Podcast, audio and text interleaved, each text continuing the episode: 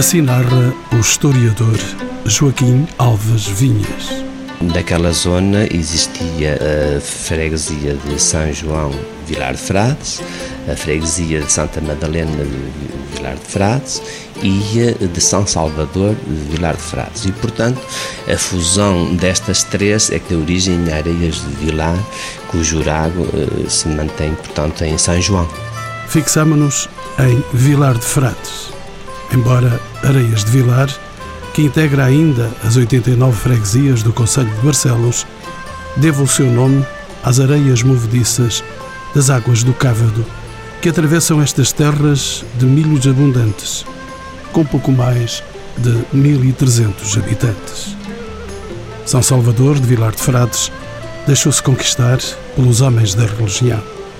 No princípio, os beneditinos passavam por aqui o seu lema transformador, ora et labora. Este termo frades vem ainda do tempo em que se construiu ali um mosteiro beneditino e, segundo a lenda, e a lenda tem sempre alguma fantasia, mas também tem um fundo de verdade, terá sido edificado em 566. Portanto, estamos em, na segunda metade do século VI depois de Cristo e terá sido fundado ali por São Martinho de Dume um mosteiro beneditino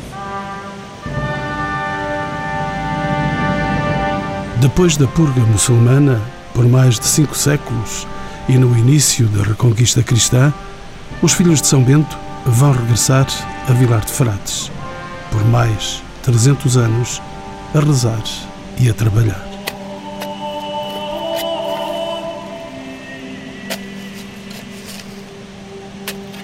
As transformações sociais, políticas e religiosas no país e na Igreja vão conduzir à ruína a comunidade dos monges de São Salvador de Vilar de Frades o pequeno e acanhado cenóbio desfaz-se em 1420 e passa a abadia secular.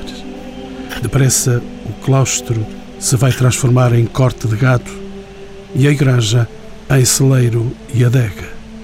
Premonitório este cenário. A decadência do clero por estes séculos negros da alta Idade Média incuta, entretanto, determinação pela mudança em três homens solistas, entre eles o mestre João Vicente, catedrático de medicina, doutor em teologia, médico da corte, mais tarde bispo de Lamego e de Viseu. Antes, em 1425, é fundador, em Vilar de Frades, de uma nova congregação religiosa portuguesa tinham saído frustradas as experiências nos Olivais, em Lisboa e na Campanhã, no Porto. Estes fazem questão de afirmar que não são frades, que não são uma coisa qualquer, mas são cônegos. Eles consideram-se cônegos. Portanto, servidores do arcebispo de Braga.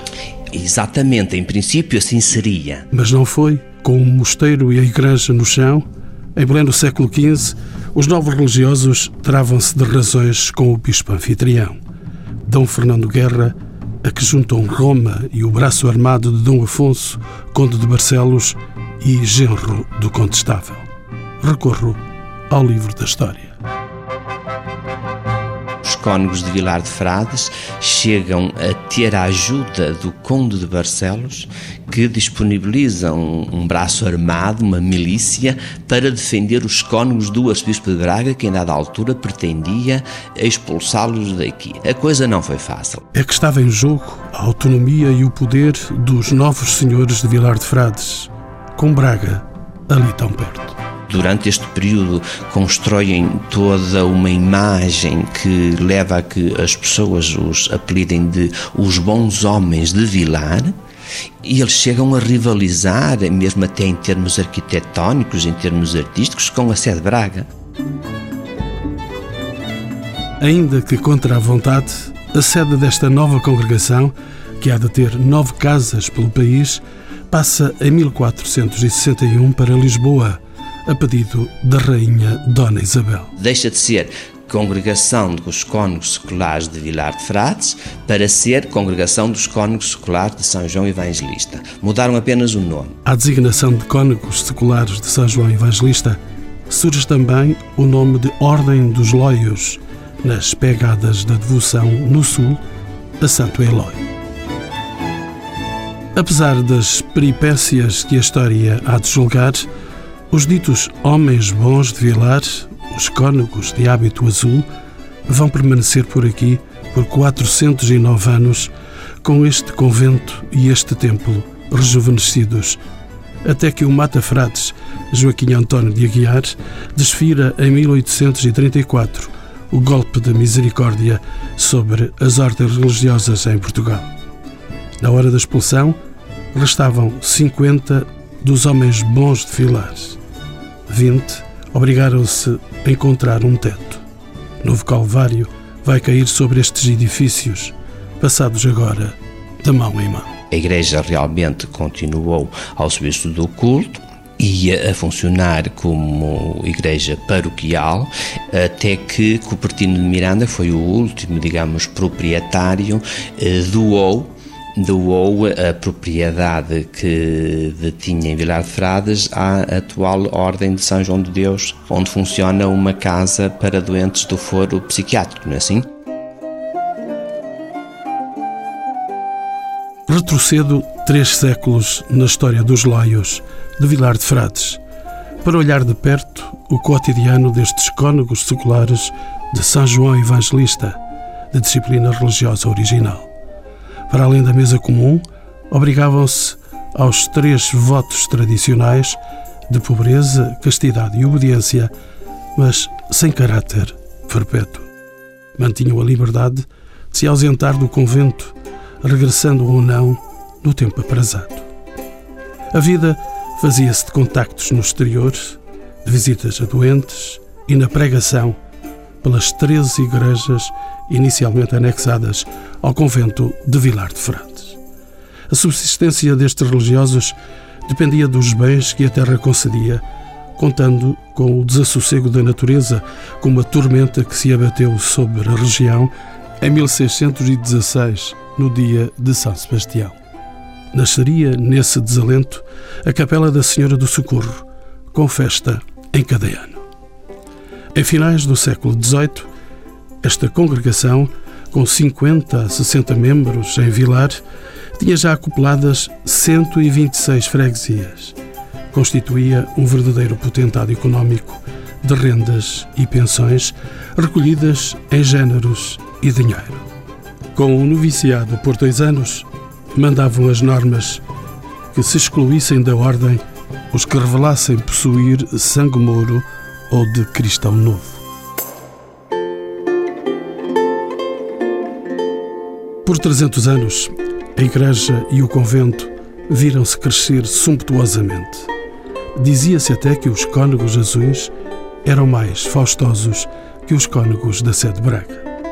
Na liturgia, trajavam avantajadas capas de asperes, mostrando-se hoje estas alfaias na Igreja do Bom Jesus, em Barcelos. Nomes grandes como o de João Castilho e João Lopes estão ligados à construção dos edifícios. Todo o esplendor da Igreja de Cruz Latina perpassa pela nave única de nervuras do ciclo manuelino. Era obra grandiosa, não só no Reino, mas também em Espanha, como frisam os historiadores. O barroco atinge depois intensamente a tribuna. O granito claro do Monte de Penide, das paredes, quase se assemelha a mármore. É bela a flor de quatro pétalas e as rosas de granito no teto. Como graciosas são as dez capelas colaterais e o coro de 52 cadeiras de jacarandá e o órgão, apesar de calado. Uma biblioteca satisfazia a vontade do mais saber dos religiosos resplandecem ainda os azulejos azuis e brancos, os que restam da devassa. A sacristia, ao lado, é um quase templo neoclássico. No exterior, exibe-se a originalidade do pórtico principal, de beleza rara num vegetalismo reinante. E uma torre que teimou em não se erguer até aos nossos dias. No convento, abria-se à população a escola de ler, escrever e contar. Um chafariz extraído de Vilares embeleza a cidade de Barcelos, o Largo da Porta Nova e um dos relógios dá horas a quem se aproxima do edifício da Câmara. Meio século depois da venda, em 1898, um violento incêndio reduz a cinzas parte do convento.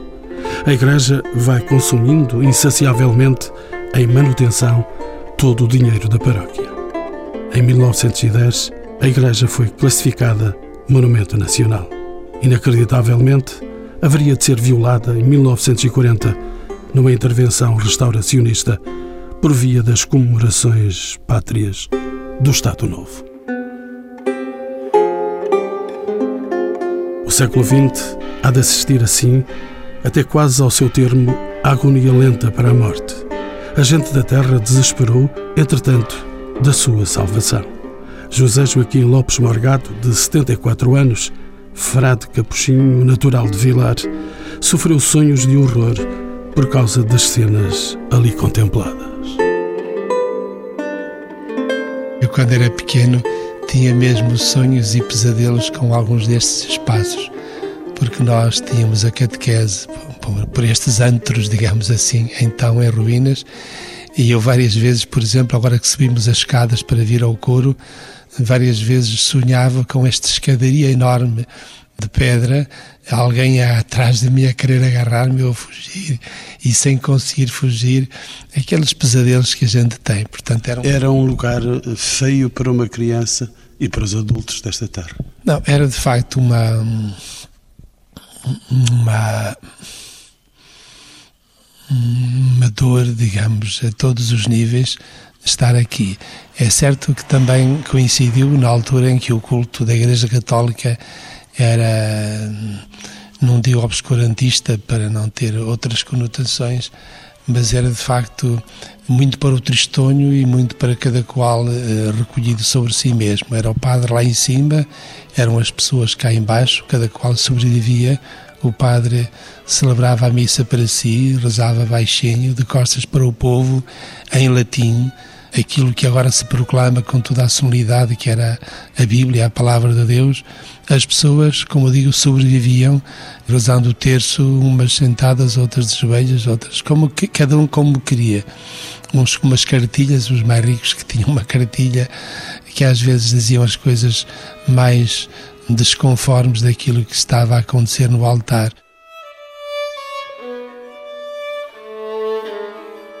A liturgia católica a meados do século XX, antes do Concílio Ecumênico Vaticano II, regia-se ainda por doses de religiosidade desencarnada.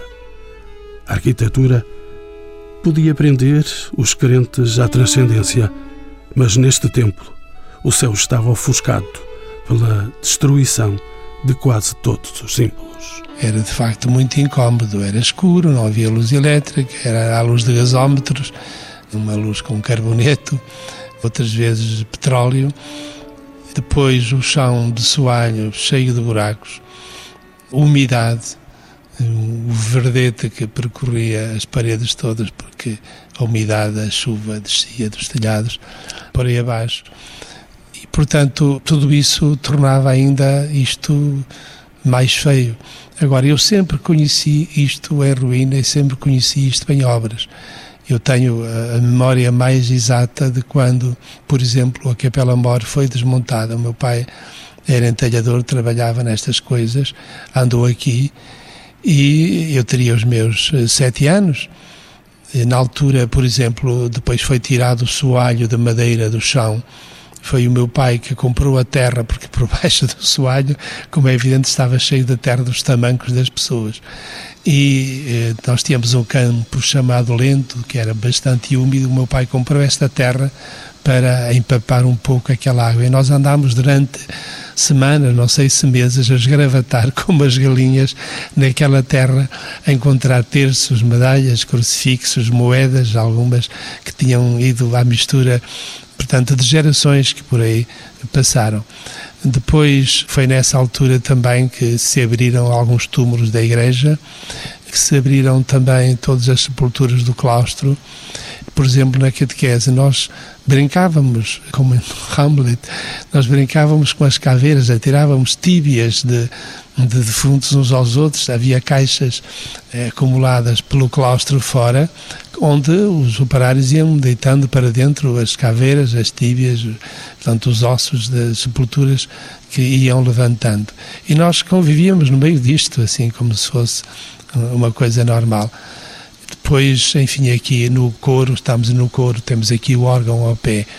Nós, na escola, era normal nós virmos aqui cortar, eu também fui vândalo nesse aspecto, cortar destas varinhas, eh, umas para fazer réguas, estes reflexos que estão a decorar e que foram todos reconstituídos ou, ou enfim, colocados de novo eh, à volta destas carrancas que estão aqui no, à volta do órgão para fazermos réguas para a escola. Portanto, varinhas de madeira de castanho, suponho que eram, e portanto cada pessoa sentia-se quase no direito ou na liberdade de levar. Muita gente, evidentemente, levou com consciência do que levava. Eu conheci, por exemplo, a zona das celas dos frades, a capela do, do corredor, que era a capela dos frades lá em cima, numa parte que ainda não está restaurada, que é a parte do convento. Ainda conheci lá os castiçais, os crucifixos e o resto. Agora, a verdade seja dita, eu pensei que tudo isto tinha ido eh, pela água abaixo, como quem diz, pelas, pelas visitas eh, fora, porque o sacristão dizia que chegavam cá pessoas com as mãos a abanar e saíam com um saco na mão.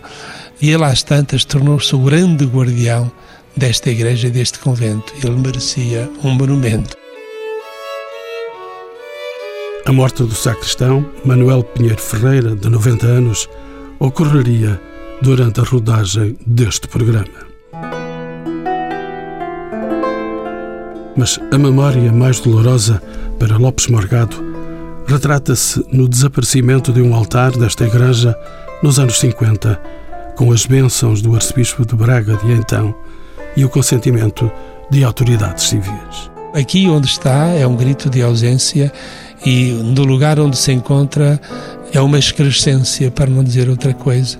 Portanto, é algo completamente deslocado. Eu conheço a igreja onde está, fotografei, comparei com o altar daqui, são gêmeos perfeitos, e lá não faz sentido nenhum, nem é o altar principal, nem é o altar que tenha a imagem da padroeira, tem uma imagem de uma, de uma santa, enfim, pode ter devoção de alguém, mas o curioso é que foi levado à má fé, eh, foi levado ao mesmo tempo que dessa igreja para onde foi, também tiraram outro altar para uma paróquia vizinha.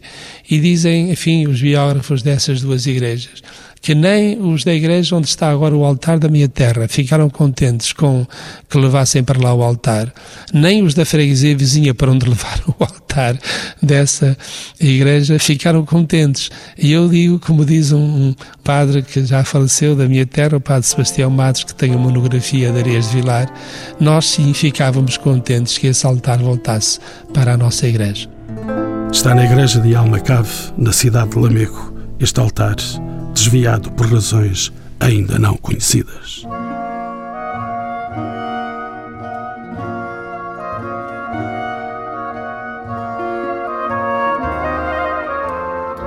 Foram pressões sobre o poder central que levaram a termo as obras que jamais se concluíam. Manuel Freixes, em 1994, e Manuel Maria Carrilho, em 1997, deixaram os seus nomes colados à eliminação desta ruína degradante. A Europa estava ainda de vento favorável. Mas quem fez aqui entrega por enamoramento com o edifício foi a arquiteta Isabel Sereno, embora a autoria do projeto seja do arquiteto Alfredo Ascensão.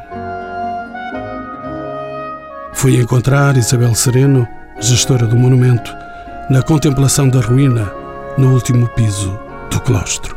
Sim, no último andar, digamos, ainda eh, memória quase dos antigos frades que habitaram e os que loios, os loios que se foram embora em 1834 e desapareceram daqui e isto daqui ficou residência do sacristão, ficou escola primária e ficou depois muito tempo por começar a não ter condições de vida, quase só de existência do, do antigo sacristão, que digamos que foi também... Manuel, sim, para mim foi o guardião do templo. Ele morou aqui neste sítio? Morou aqui neste sítio, morou aqui na antiga Diz cozinha, que eu penso que não era a cozinha do convento, mas ele vivia num open space.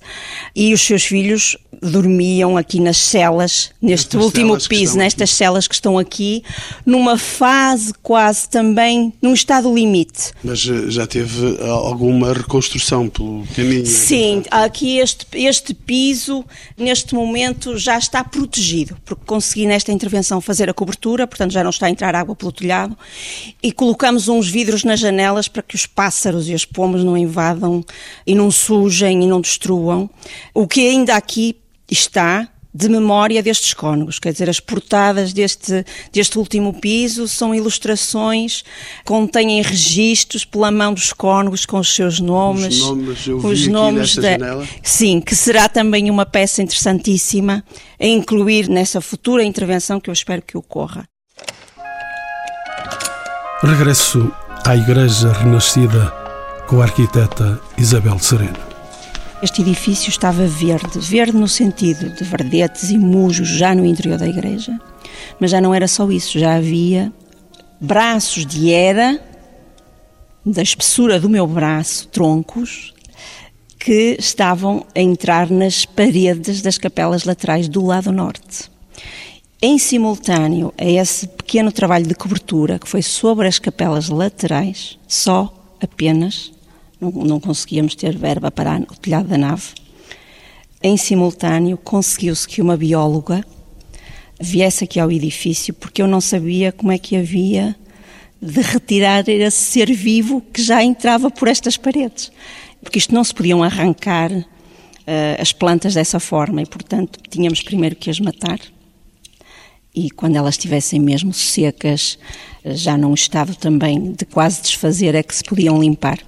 E esse foi o primeiro trabalho, foi retirar um elemento que já estava a confundir-se com o objeto físico, um elemento natural. E foi ponto, um dos pontos que ainda se conseguiu conciliar, porque eram pequenas verbas que às vezes sobraram, para contratarmos técnicos, sempre especialistas. Posso lhe dizer, que essa era uma grande patologia deste edifício. Foi longa a luta contra os elementos estranhos infiltrados. Como complexo foi montar e desmontar estes lugares de culto, oficiado tantas vezes pela impaciência. Arquiteta Isabel Serena, podemos confiar que terminaram as obras na igreja de Vilar de Frades? Ora bom, sim, as obras, acho que sim. Não acabou a intervenção. Ainda faltam aqui pequenos pontos, que é voltar a ter música, este espaço voltar a ter alma. Neste sentido, há aqui elementos que ainda não estão cá. Há elementos que ainda estão guardados na torre. Portanto, ainda há coisas que pertenciam à igreja, apesar de pensarmos que já está recheada, mas ela não está. Portanto, há aqui elementos que ainda faltam. Mas Aquele eu penso belo que órgão que está ali em cima ainda Sim. não fala. Ainda não fala, portanto, ainda está mudo.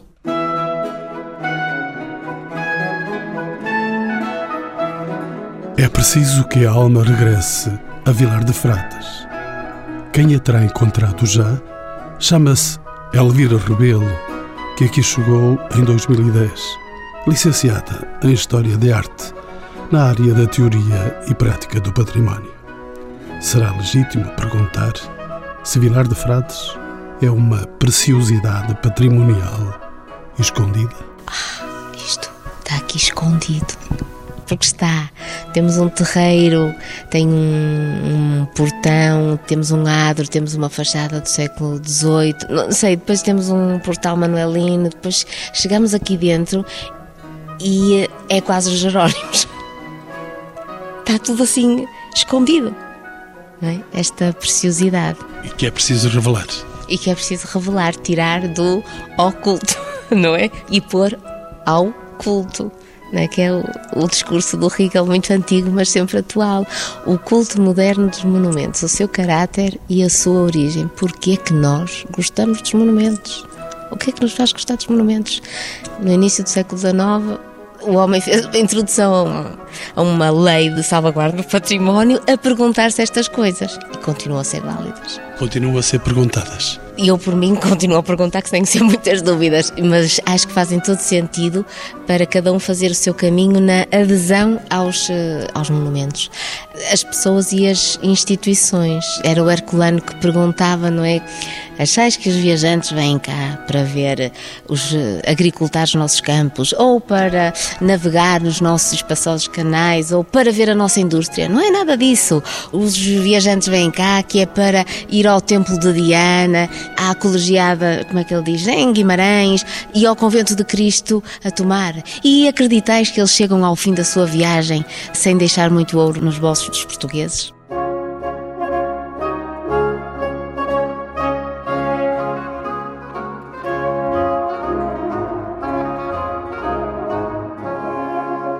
Andam pelas ruas de Vilar, sofrem de patologias mentais, mas já se tornaram familiares de quem visita, sobretudo, a igreja e o convento. São alvo da dedicação de mais uma ordem de origem portuguesa, os Irmãos de São João de Deus. Estão aqui desde 1957, por doação dos irmãos Cupertino de Miranda, mais tarde ligados à banca e últimos proprietários do convento de Vilares.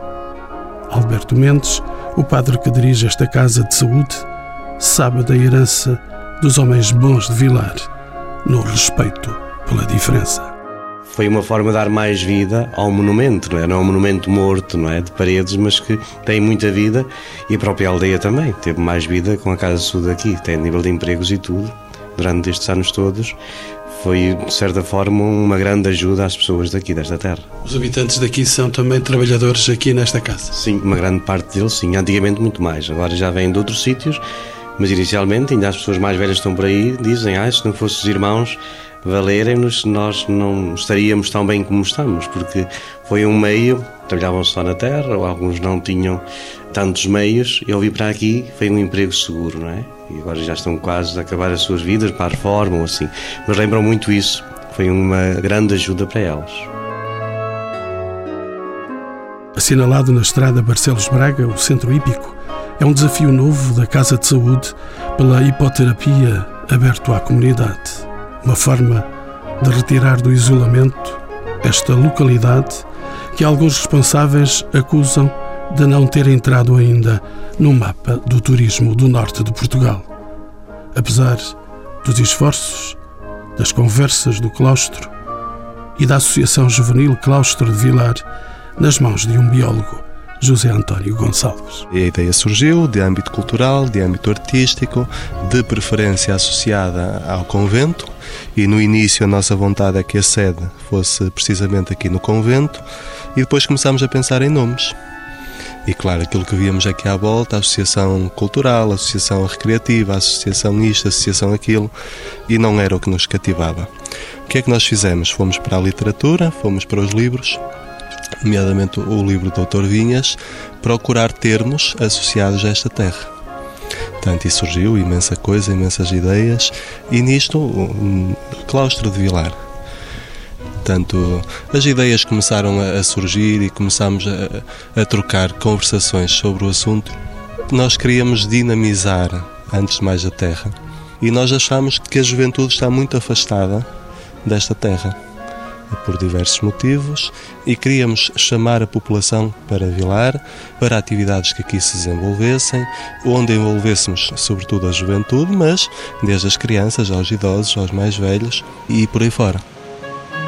Dói a alma a quem aqui nasceu e viu desaparecer o barco e o areal que o cávado consentia nessa partilha do património pesqueiro e das azanhas de moagem. arrobado definitivamente pela barragem que ali se ergueu para fornecimento de água a povoações nortenhas, ter-se-á reerguido o cenário de silêncio por entre matas verdes que acolheu monges bentos, cônegos de veludo azul e agora os irmãos que fazem bem como os reconhecem os italianos. Regresso, por fim, à casa da história. O facto de estar ali no sopé de Monteiro, o facto de estar junto ao rio Cávado, num vale verdejante e que eh, permite escutar o silêncio, eu creio que foi uma das condições, pelo menos ela foi afirmada pelos cronistas, que terá sido uma das características que levou a que o mestre João Vicente aceitasse de bom grado este sítio que estava completamente arruinado e que os cônegos seculares de São Salvador de Vilar de Frades ergueram, digamos assim, ou reergueram dos escombros.